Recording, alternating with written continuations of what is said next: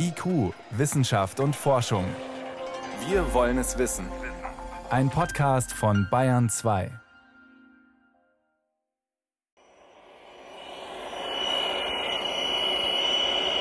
Der Kontrollraum einer Bohrplattform in der Nordsee. Die beiden Männer hinter der riesigen Glasscheibe haben freie Sicht auf den eisernen Roughneck fünf Meter unter ihnen. Der kleinwagengroße Roboter hat den gefährlichsten Job auf einer Plattform übernommen – das Hantieren mit dem Bohrgestänge.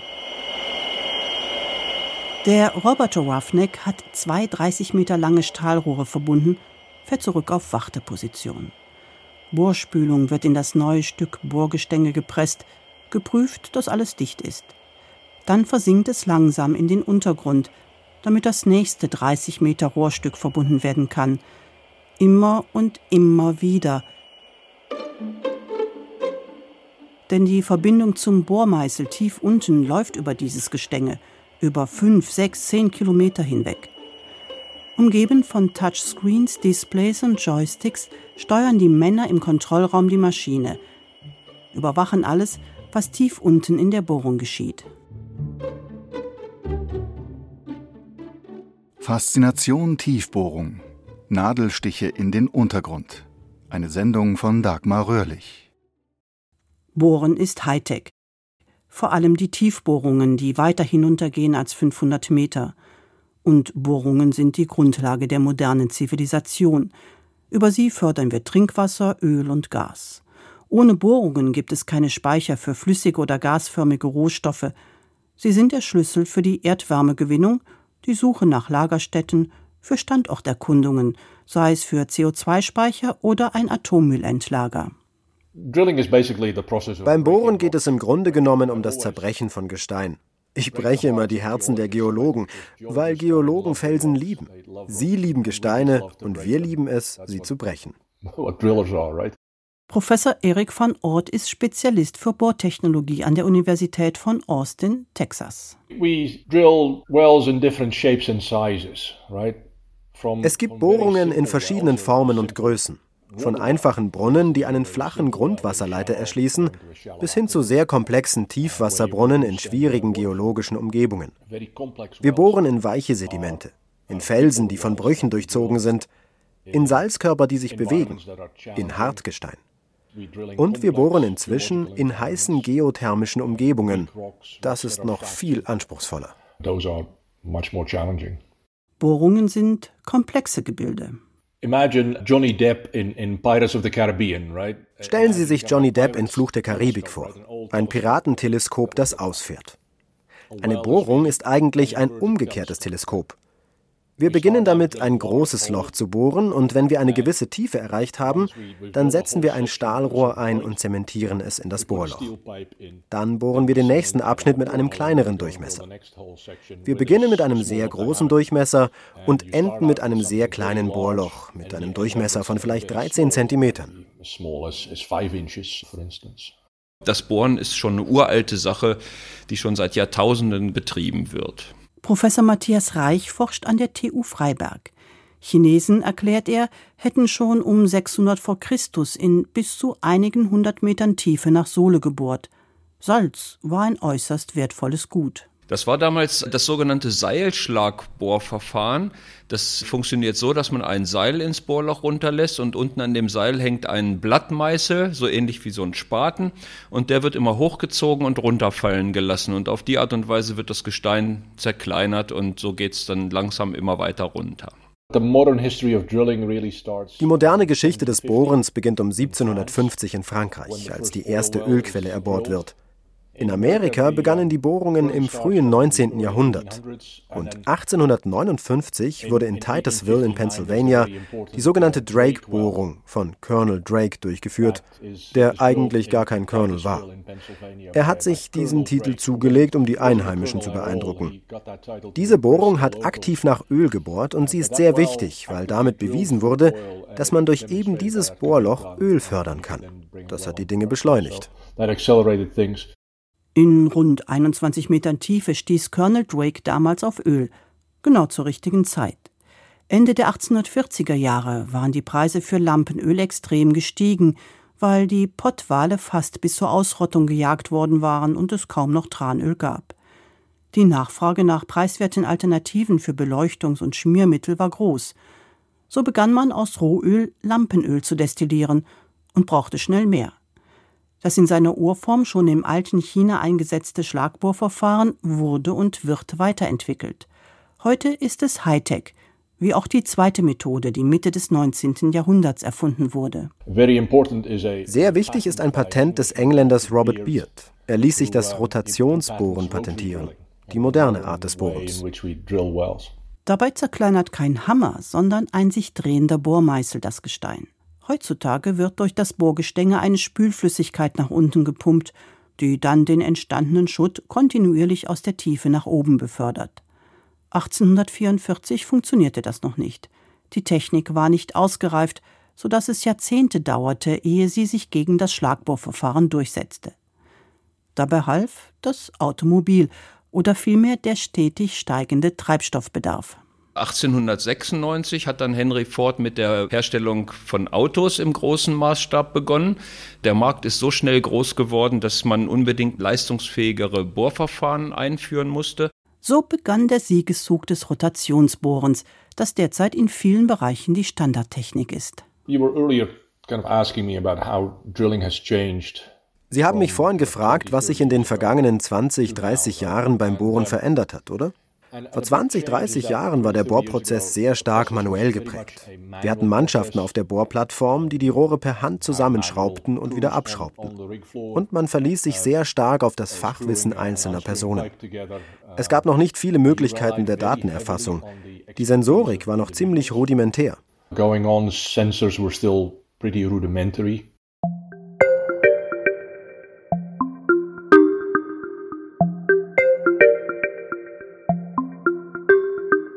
Heute geht der Trend bei Tiefbohrungen zu ausgefeilter Sensorik, zu Automatisierung, zum Einsatz von künstlicher Intelligenz und auch dahin, dass spezialisierte Teams von Land aus Offshore-Bohrungen überwachen.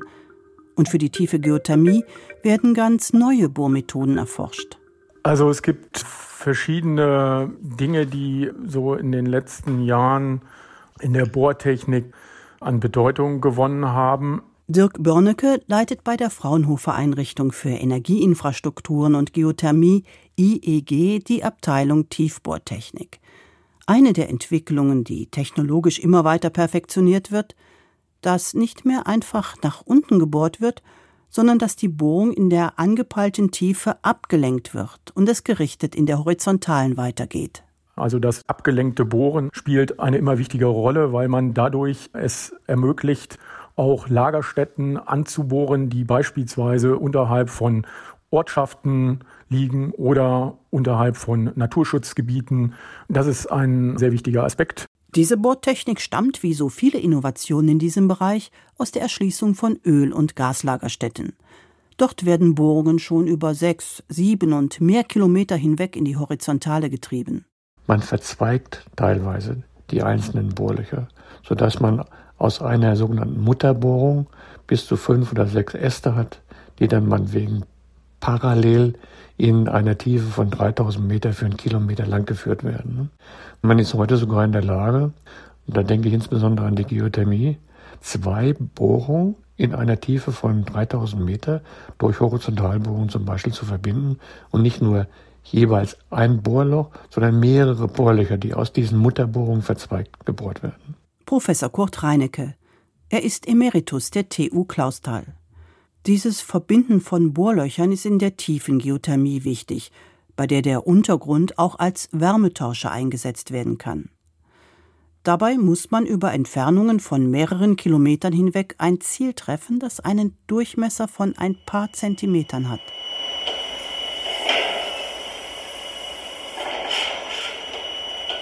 Deshalb geht ohne ausgefeilte Sensorik bei Tiefbohrungen inzwischen nichts mehr. Bohrcrews stehen beispielsweise vor der Aufgabe, im Untergrund eine geologische Störung zu finden, über die heißes Wasser für die Geothermie gefördert werden soll. Oder sie sollen einem schmalen Gesteinshorizont über Kilometer hinweg horizontal folgen, um daraus möglichst effizient Wasser, Öl oder Gas zu fördern. In solchen Fällen lautet die Lösung Geosteering. Dabei wird die Bohrung aufgrund von Messdaten aus der Umgebung gesteuert. Also so eine Bohrung ist ja mehrere Kilometer tief und die untersten 50 bis 100 Meter sind vollgestopft mit Elektronik und da gibt es die verschiedensten Sensoren, die uns zum Beispiel sagen, ob wir schon in der Lagerstätte drin sind oder noch auf der Suche nach ihr sind. Und wenn wir in der Lagerstätte sind, können wir unterscheiden, was in den Poren drinne ist. Und da können wir dann unterscheiden zwischen Wasser, Öl und Gas beispielsweise. Wir können auch 10, 20 Meter weit ins Gestein reingucken mit allen möglichen geophysikalischen Messungen. Deshalb gilt der alte Bergmannspruch, dass es vor der Hacke duster ist, nicht mehr. Das Gestein kann während des Bohrens mit Gammastrahlung durchleuchtet werden, was ein Sichtfeld von vielleicht 10 Metern eröffnet.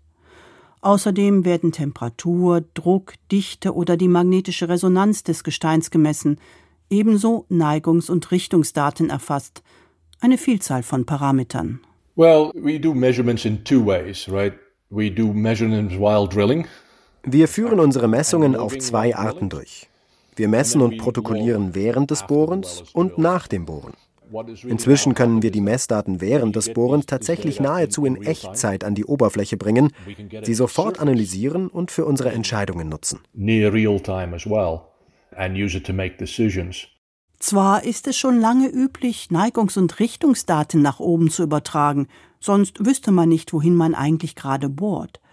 Doch an all die anderen Messwerte kann man erst im Nachhinein heran, nachdem das Bohrgestänge gezogen und bevor das Bohrloch verrohrt wurde. Nun erfährt die Bohrcrew unmittelbar, was los ist, kann entscheiden, wie weitergebohrt wird. Die Datenübertragung ist dabei alles andere als trivial. Matthias Reich wir müssen die Daten direkt beim Bohren in Echtzeit haben. Und jetzt ist aber das Problem, dass in einigen Kilometern unter der Erdoberfläche vieles nicht mehr richtig funktioniert, was wir von Übertage kennen, also Kabel zum Beispiel oder Lichtleiterkabel oder Funk, das alles funktioniert nicht. Und die ganze Tiefbohrtechnik kann man schon als Hightech-Operation bezeichnen, aber die Datenübertragung, die ist wirklich noch ein Schwachpunkt und da forschen wir auch alle noch dran, wie wir das schneller hinkriegen. Wenn man so will, wird derzeit über die Bohrspülung gemorst. Diese Spülung, die eigentlich dazu dient, das Bohrloch zu stabilisieren, Bohrgestänge und Bohrkopf zu kühlen und das abgetragene Gestein an die Oberfläche zu schaffen, sie wird zur Telemetrie genutzt. Ein untertägiger Computer wandelt die Daten in einen binären Code um und schickt sie über Druckschwankungen nach oben, wo alles dann dekodiert wird. Das eröffne ganz neue Chancen, erklärt Dirk Börnecke. In Zukunft wird man weniger Personal direkt auf der Bohranlage haben und es wird mehr der Steuerungsprozesse auch von der Ferne angetrieben werden. Die Möglichkeit eben halt auch über größere Distanzen Bohrprozesse zu steuern, gibt die Möglichkeit, dass man letztendlich das konzentrieren kann und dass Spezialisten an einem zentralen Ort mehrere Bohrprozesse gleichzeitig überwachen können. Diese Teams erhalten per Lichtwellenleiter die Daten weit entfernter Bohrplattformen, verfolgen das Geschehen auf ihren Schirmen, geben dem Personal vor Ort Ratschläge. Dabei erlaubt oder besser verlangt die Datenflut den Einsatz von maschinellem Lernen und künstlicher Intelligenz. Wir sind in der Lage, in der Tiefbohrtechnik immer mehr Daten zu erfassen durch eine Vielzahl von Messtools. Und die Herausforderung ist dabei, diese Vielzahl der Daten auszuwerten und daraus heraus kluge Entscheidungen zu treffen. Algorithmen sollen Muster im Datenfluss erkennen, etwa wenn sich Probleme andeuten. Die Echtzeitüberwachung ist einer der Ansätze, mit denen künftig Unfälle wie 2010 das Macondo-Desaster, besser bekannt als Deepwater Horizon-Katastrophe, verhindert werden sollen. If you look at the Macondo disaster, if you look at the data, wenn man sich das Macondo-Desaster ansieht, wenn man sich die Daten ansieht, hätte BP einen Algorithmus zur Analyse der Sensordaten gehabt, der richtig auf Muster trainiert ist, hätte man die Katastrophe verhindern können. Es war eine Stunde vor dem Blowout ziemlich klar, was mit dem Bohrloch los war. Und ich denke, dass wir in Zukunft mehr davon sehen werden, dass intelligente Algorithmen die Daten analysieren und automatisierte Maßnahmen ergreifen können. Oder dass Algorithmen zumindest den Menschen Maßnahmen empfehlen, die sie ergreifen müssen. Die Sensorik wird immer weiter verbessert, an Logarithmen gefeilt und an Hochgeschwindigkeitstelemetrie im Bohrloch geforscht. Ein Ziel dabei? Der nächste Schritt, den ich so sehe, ist, dass man Bohranlagen generell stärker automatisiert. Es ist heute noch so, dass letztendlich die Bohrcrew auf der Bohranlage ein niedergeschriebenes Arbeitsprogramm bekommt, was sie dann abarbeitet.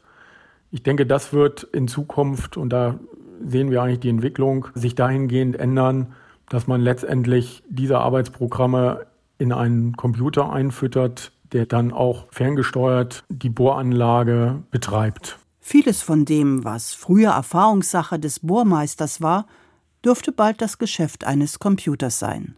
Kurt Reinecke. In der Zukunft kann man sich durchaus vorstellen, dass es irgendwann mal einen automatischen Bohrmeister gibt, der die Bohrung selber ausführt. Genauso wie es in jedem kommerziellen Flugzeug heute einen automatischen Piloten gibt, der im Grunde genommen die Führung dieses Flugzeuges auch übernehmen kann.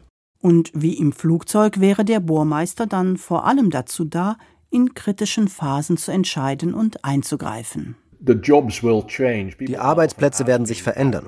Die Leute fragen mich oft, ob Maschinen den Menschen ersetzen werden. Ja, das werden sie, vor allem bei sich wiederholenden Aufgaben.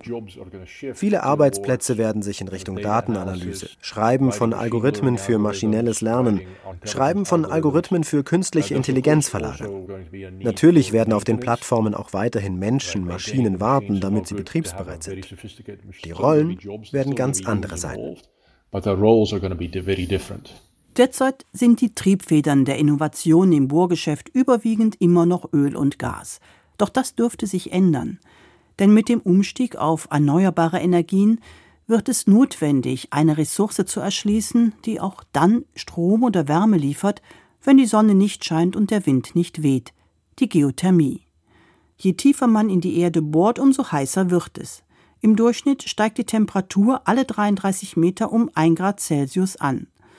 Dort unten steckt also ein gewaltiges Potenzial konstant verfügbarer Energie, das durch Bohrungen erschlossen werden muss. Allerdings hat dieses Geschäft seine ganz eigenen Herausforderungen.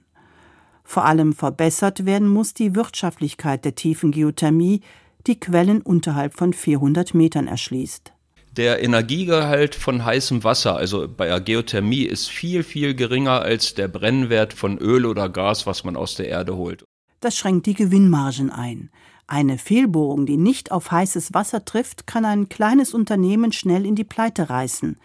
In vielen Projekten der tiefen Geothermie machen die Bohrkosten immer noch 50 Prozent oder mehr aus, und die können schnell in den zweistelligen Millionenbereich steigen. Die Kosten pro Bohrmeter müssen also reduziert werden. Das kann dadurch erreicht werden, indem man schneller bohrt. Also alle Maßnahmen zur Erhöhung des Bohrfortschritts sind da zu nennen. So kommt man im harten Kristallingestein oft genug nur langsam vorwärts, mit Bohrfortschritten von manchmal nur einem Meter pro Stunde. Und es gibt noch ein zweites Problem. Damit sich so eine Geothermiebohrung rentiert, muss man die also in viel größeren Durchmessern anlegen. Und größere Durchmesser zu bohren bedeutet immer, dass man auch einen größeren Bohrturm an der Oberfläche aufstellen muss. Alles ist größer und schwerer und teurer. Und deswegen sind Geothermiebohrungen grundsätzlich auch teurer. Und man braucht auch immer zwei statt eine, wie bei Öl und Gas. Damit haben die Herausforderungen aber noch kein Ende. Oft liegen geothermische Reservoire noch tiefer als die von Öl und Gas. Sie können auch aus sehr dichtem Gestein bestehen, in dem der Wasserfluss zu schwach ist und das erst gefreckt werden muss, sprich das Gestein wird aufgesprengt, indem mit enormem Druck ein Gemisch aus Wasser, Quarzsand oder Keramikkügelchen und einigen Chemikalien hineingepresst wird. Dieses Verfahren kann Erdbeben auslösen, weshalb es von der Öffentlichkeit kritisch betrachtet wird. Alles zusammen bedeutet, dass man die Techniken aus der Öl- und Gasindustrie weiterentwickeln müsse, beschreibt Volker Wittig. Er leitet die Abteilung Innovative Bohrverfahren beim Fraunhofer IEG. Wenn man jetzt sich das anguckt, wie in den letzten ja, gut 100 Jahren gebohrt wurde, äh, basiert das also auf rein mechanischer Gesteinszerstörung. Ich vergleiche das immer gerne mit, mit unserem Verbrennungsmotor. Ne? Der ist auch über 100 Jahre alt und wir fahren heute eigentlich immer noch mit denselben Motorprinzip durch die Gegend wie zu Zeiten von Otto und Daimler. Nur haben wir viel Technik hinten dran gehangen zum Saubermachen und zum Optimieren. Um die Rentabilität zu fördern, arbeiten Forschergruppen unter anderem an der Optimierung des Schlagbohrverfahrens. Hartes Gestein wie Granit mit einem Hammer zu zertrümmern, ist deutlich effektiver, als es mit einem drehenden Bohrmeißel zu zerspanen. Volker Wittig forscht an einem solchen neuen Bohrhammer, dem sogenannten Imlochhammer. Der heißt eben Imlochhammer, weil der mit ins Loch runter wandert mit dem Bohrstrang und ständig auf die Bohrkrone haut. Und zwar nicht so mechanisch, Hammer und Amboss, sondern das wird hydraulisch gemacht. Angetrieben wird der Bohrhammer dabei nicht durch Pressluft, wie das im Bergbau üblich ist, sondern durch die Bohrflüssigkeit, die ohnehin nach unten gepumpt wird. Zum Beispiel mit 40, 50, 60 Schlägen pro Sekunde wird dann eine dynamische Kraft erzeugt, mit der wir dann wesentlich schneller bohren können. Wir erhöhen also die Energie, die wir bereitstellen können, um dies zu tun. Das schon erhöht unseren Bohrfortschritt, sagen wir mal, um den Faktor 10 gegenüber diesen alten Verfahren. Das ist ein klassisches Beispiel, wo wir also sagen, nach wie vor ne, schauen wir uns das an, was was schon gibt. Also auch so Hämmer gibt es auch schon länger, vor allen Dingen auch im oberflächlichen Bereich und wir bauen die eben um und optimieren die für größere Tiefen. Die Fraunhofer Ingenieure verfolgen auch noch ganz andere Ideen, etwa das Zertrümmern des Gesteins mit Hochdruckwasserstrahlen, eine Methode, die vor allem erforscht wird, um damit ein Reservoir in der Horizontalen zu erschließen und die Fördermenge zu erhöhen. Für diesen Zweck wird doch eine noch nicht einmal vier Zentimeter große, mit künstlichen Diamanten besetzte Mikroturbine aus Wolframkarbid entwickelt, die sich mit sehr hoher Drehzahl in hartes Gestein fräsen soll. Eine andere Idee? Thermische Verfahren, etwa das Bohren mit Laser. Und zwar basiert das auf thermischen Effekten, indem wir das Gestein erhitzen, erwärmen, zum Beispiel auf 600, 700 Grad da ändern sich die Zustände der Gesteine und werden stark geschwächt, Faktor 5 bis 10. Und das nutzen wir dann wiederum, um im Nachgang dann so ein geschwächtes Gestein wesentlich leichter wieder klassisch mechanisch zu zerstören und zu erbohren zu können. Praktisch sieht das so aus, dass neben dem Bohrmeißel ganz vorne eine Laserquelle sitzt, die das Gestein sehr schnell erhitzt und so für kurze Zeit im übertragenen Sinne aus einem harten Granit einen weichen Sandstein macht, der leicht durchbohrt werden kann. Dann gibt es noch Elektroimpulsbohren, wo man also zwei Elektroden hat, Plus- und Minuspol. Und dazwischen wird also eine Hochspannung angelegt, zum Beispiel 600.000 Volt und mehr. Und dann wird also ein Kurzschluss erzeugt. Und wenn dieser Blitz, dieser Plasmablitz, dieser Funken durchs Gestein schlägt, dann zerstört er also das Gestein sofort. Das fällt sofort auseinander. Und dann gibt es noch ein Plasmaverfahren, wo man also mit Hilfe eines Plasmabrenners versucht, sogar das Gestein fast zu schmelzen und dann in einen glasigen Zustand zu überführen und dann diesen Dampf rauszufördern und auf diese Art und Weise das Gestein zu zerstören. Die Herausforderung, solche Prozesse in vier, fünf Kilometern Tiefe stabil und kontrolliert ablaufen zu lassen – auch die Umweltverträglichkeit und Unbedenklichkeit dieser neuen Verfahren muss immer erwiesen werden. Doch solche Technologien dürften ein neues Zeitalter in der geothermischen Bohrtechnik einläuten, wenn sie einmal zur Praxisreife entwickelt worden sind.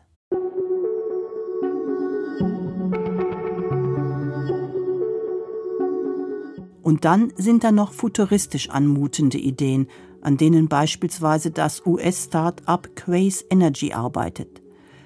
Das Team möchte eine Maschine nutzen, die normalerweise dazu dient, das Plasma in Fusionsreaktoren zu überhitzen, nur dass die Energiestrahlen auf Gesteine gerichtet werden. 19, 20 Kilometer tief in den Untergrund möchte man so bohren, tiefer als es mit konventioneller Technik möglich wäre. Das Ziel? Die immense Energie dort unten zu fördern, um alle Energieprobleme der Menschheit zu lösen. Sie hörten in IQ Wissenschaft und Forschung Faszination Tiefbohrung Nadelstiche in den Untergrund. Eine Sendung von Dagmar Röhrlich. Redaktion Simon Sachseder